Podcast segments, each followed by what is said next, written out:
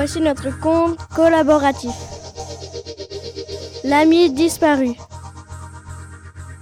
Il était une fois un esclave appelé Ali.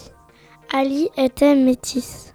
Il avait les cheveux noirs et une toge blanche et noire. Il avait aussi un ami, Jack, un lémurien aux yeux bleus, au pelage blanc et à la queue rayée. Ils vivaient tous les deux dans un camp où les esclaves dormaient.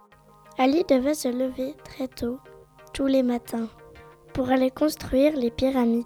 Si les esclaves n'écoutaient pas, on les jetait dans le gouffre aux crocodiles. Cela faisait trois ans qu'Ali construisait la pyramide du pharaon Toutankhamon. Il se sentait mal, mais son lémurien lui apportait du réconfort. Tout à coup, Ali voit une flamme. C'est un incendie. Les autres ouvriers courent au Nil pour remplir leur seau d'eau et les jeter sur l'incendie. Dans la panique, Ali se met à chercher Jack. Pendant ce temps, les ouvriers parviennent à éteindre l'incendie. Alice continue à chercher Jack, mais il ne le trouve pas. Il faut se rendre à l'évidence. Jack avait disparu. Ali a commencé à chercher et il est allé voir dans la pyramide. Mais Jack n'était pas là.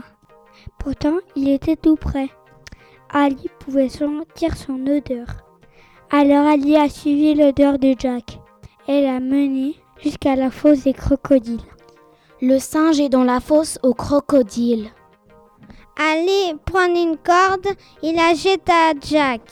Il l'attrape et en remontant, il se cogne la tête sur un rocher.